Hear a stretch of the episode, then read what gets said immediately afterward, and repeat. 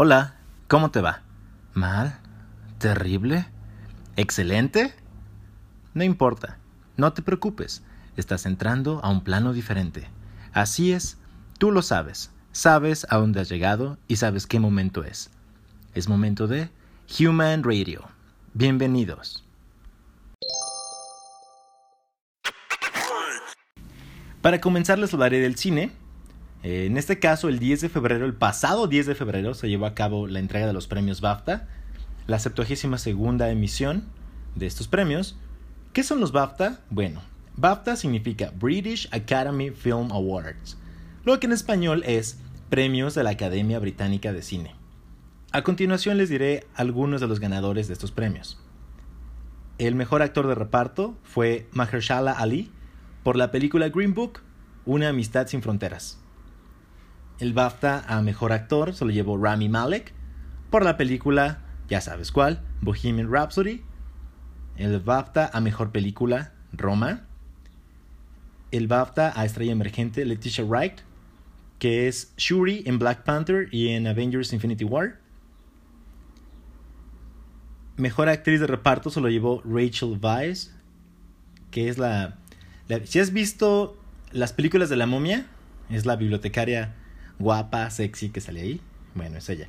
Si llegas a ver la película de Constantine, es la coprotagonista de. de Keanu Reeves.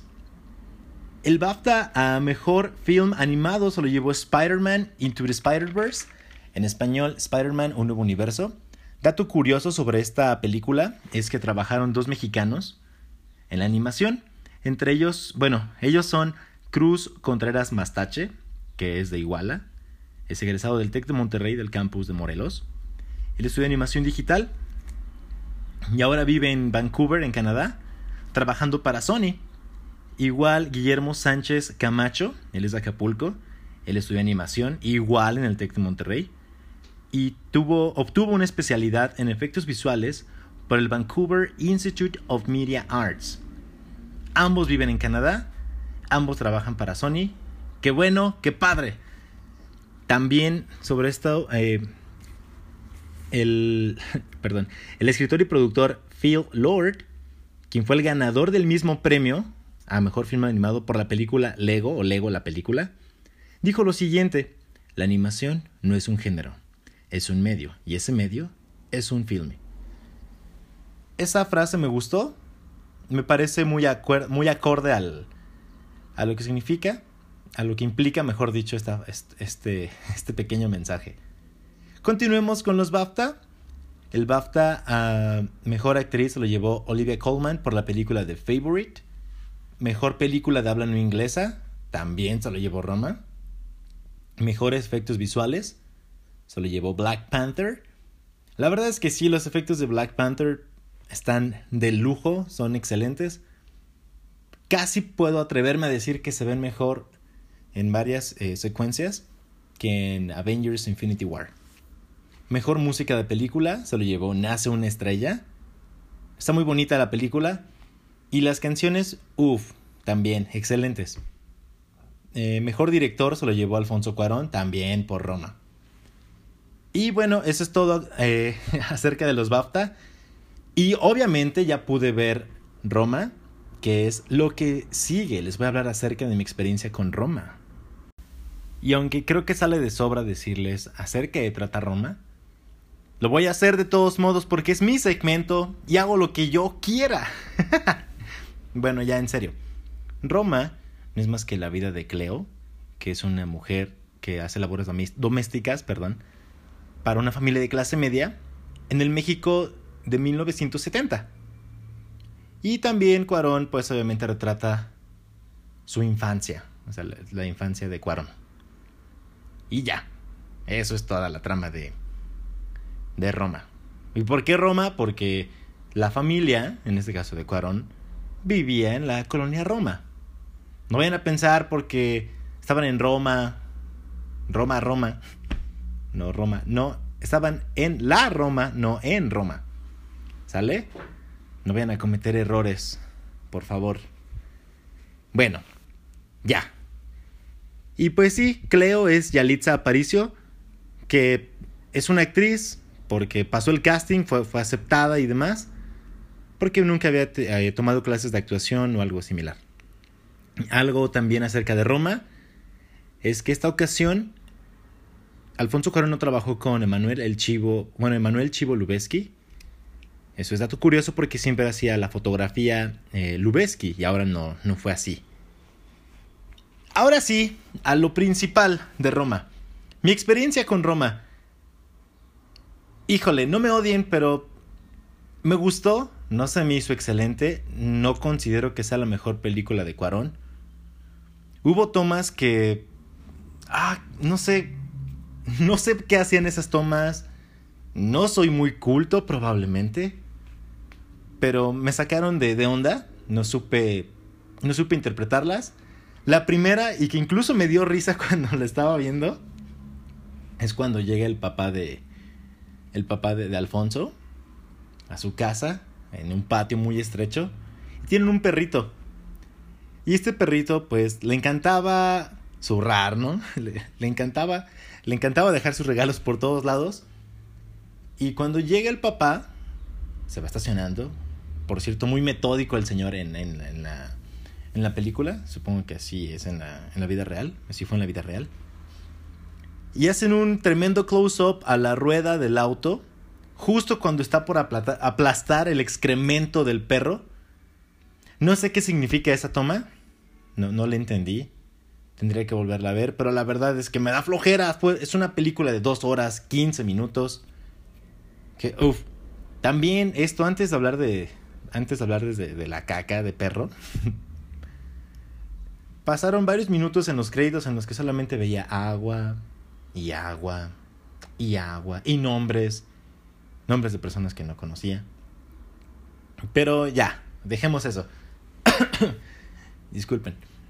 La otra toma, o otro, otro segmento, es cuando Cleo está en el tururú, está en la intimidad con, con su novio, y su novio le, le, enseña sus habilidades marciales, desnudo. Digo, no, no tengo inconveniente con ver desnudos, pero ¿por qué nos tienen que mostrar a, a un hombre desnudo agitando su pene libremente como si nada mientras toma un, un tubo y lo, lo, lo, manipula especie de un báculo tratando de impresionar, a, a Cleo. No quiero ser mala onda, pero creo que impresionar a, impresionar a Cleo no habría sido muy complicado viendo su origen. Y no quiero que me tachen de racista ni demás. Estoy siendo honesto. La otra parte de la película que no entendí, no entendí esa toma, es cuando en una en un momento hay un incendio en el bosque y todos corren, oh, hay que apagar el incendio y demás. Y de repente sale un señor cantando en el incendio, que por cierto estaba muy ebrio. Y no entendí, no entendí el, significado de que este hombre se pusiera a cantar. Y ya, algo, algo que me causó gracia también fue ver a, a, Latin Lover, que por cierto ya está muy descuidado. Entonces me hace sentir me, menos incómodo con mi gordura. Qué bueno. Y ya, no tengo nada más que decir acerca de Roma. Más que, pues ya la vi. Si no la han visto, pues ya les dije algunas tomas que quizás les causen gracia, así como a mí. Y eso es todo acerca de Roma.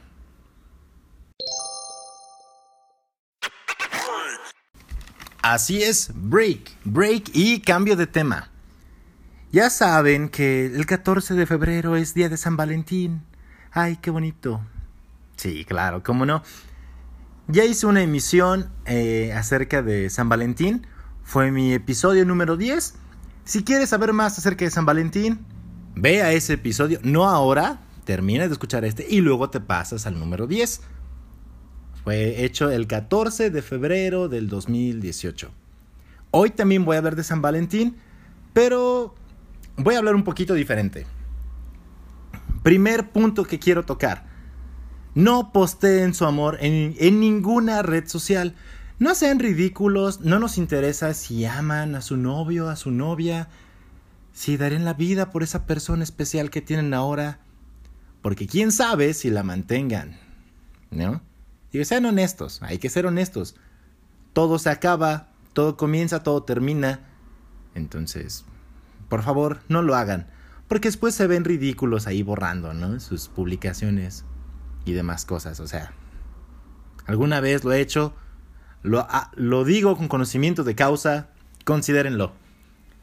No lo posteen, no nos interesa, ya les dije, mejor, ¿por qué no lo, lo demuestran? Se lo demuestran a esa persona especial, la hacen sentir especial y ya. Creo que si de verdad estuvieran enamorados de esa persona, no tendrían el tiempo suficiente para andar posteando, andar escribiendo en redes sociales y ver sus poemas copiados porque ni siquiera son creativos y le escriben algo a esa persona especial. Lo sacan de una imagen de piolín, de algún pensamiento de, eh, de algún perfil de, de, Facebook o Twitter o demás cosas. Mínimo, échenle coco, piénsenle un poquito. ¿Sale? También, si les regalan algo, por favor, no nos interesa saber lo que les regalaron. Además que a veces nos hacen quedar en ridículos a otros. Porque a lo mejor tú, tú eliges un regalo para, tu, para la persona especial. Y a veces puede que te llegues a sentir mal porque digas, ah, este regalo se ve muy chafa. Ah, este regalo se ve muy barato. Oh, eso es si tú estás dando el regalo.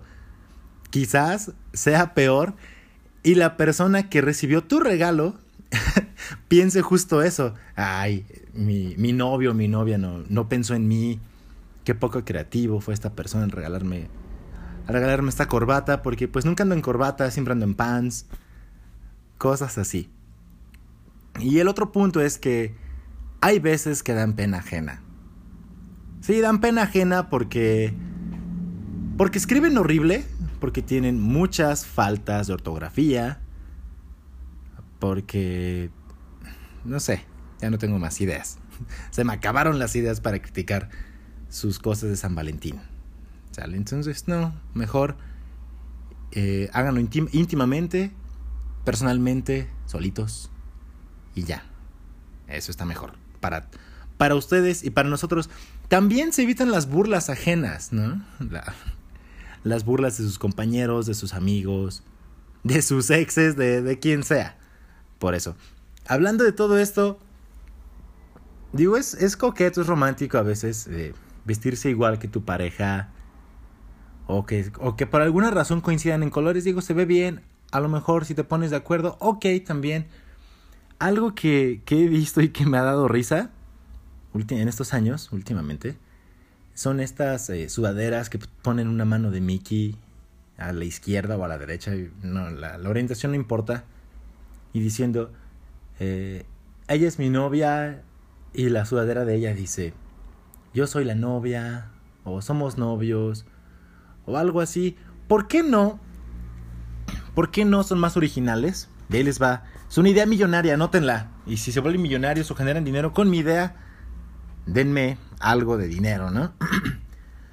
¿Por qué si son una pareja de, de gorditos o una pareja de monstruos, por qué no se regalan una sudadera, una sudadera que diga King y la otra diga Kong? Para que sean King Kong. Así los dos, así sabremos la sociedad que ustedes dos juntos son un monstruo. Eso sí, de buen corazón, como King Kong. la otra, si son gorditos también, ¿por qué no se ponen Burger King? Así como She is Burger, I am the King. Y eso está perfecto. O al revés, Burger Queen, ¿no? Y también, I, eh, sería I am the burger, she's the queen. Ah, ya no sé, ya me confundí. Pero me entendieron la idea, ¿sale? O si son más aventureros y son un poco más doble sentido, una sudadera, una que diga Dairy y la otra diga Queen. Ahí piénsenle poquitito, ¿no? Esto es, este es el segmento de San Valentín. ¿Por qué? porque ya hablé cosas bonitas el año pasado. El próximo año ya tengo un problema desde este momento. No sé sobre qué les voy a hablar el próximo año.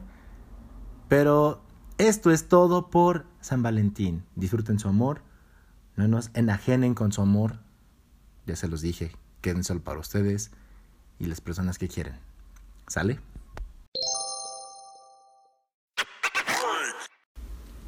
Y en este podcast no todo es burla, no todo es radio, también hay un poco de información. El día de hoy, 13 de febrero, se celebra el Día Mundial de la Radio. ¿Y por qué el 13 de febrero? Verás, el 13 de febrero de 1946 es el día en que se estableció la radio de las Naciones Unidas. Y en este día de hoy, 13 de febrero de 2019, celebramos el Día Mundial de la Radio con el tema diálogo, tolerancia y paz. Ya sé que en este podcast no hay mucho de eso en ocasiones, pero no importa. Algo que dice la ONU acerca de, la radio es lo siguiente, que es el medio de comunicación más dinámico, reactivo y atractivo del siglo XXI. La verdad es que sí, más dinámico porque se ha adaptado a los cambios que ha habido en, tanto en, en la sociedad, tanto en los medios de comunicación. Ya hay podcasts, hay muchas plataformas en las que puedes transmitir radio. Es mucho más barato que transmitir eh, video. Ya sé que hay YouTube que lo haces gratis y demás, pero hay veces que requiere mayor producción. Reactivo, ¿por qué? Porque es más fácil que, que penetre, en mi punto de vista, a, a la población y generes un cambio, porque es más fácil que tengas acceso a, a un par de bocinas que a una televisión, aunque las prioridades en estas épocas son diferentes. Todos quieren una pantalla y demás. ¿Atractivo? Claro que sí. Es, para mí es sencillo, eh, un, poco, un poco sencilla. Mi producción también es sencilla, pero es atractivo porque no necesitas tener la mirada en un solo punto, no necesitas tener un gran dispositivo contigo para, para poder tener contacto con, con un radio. Puedes ocupar tu teléfono celular, las bocinitas esas que venden. Si tienes tu teléfono celular, puedes seleccionar un podcast como tú que has seleccionado Human Radio. Vamos, hay mucho de dónde escoger si, si de radio hablamos. Ahora te diré un poco más acerca de la historia.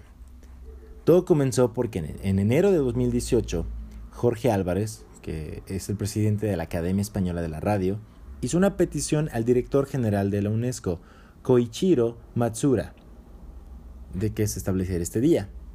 Y así fue que en noviembre de 2011, en la 36 Conferencia General de la UNESCO, se proclamó el Día Mundial de la Radio.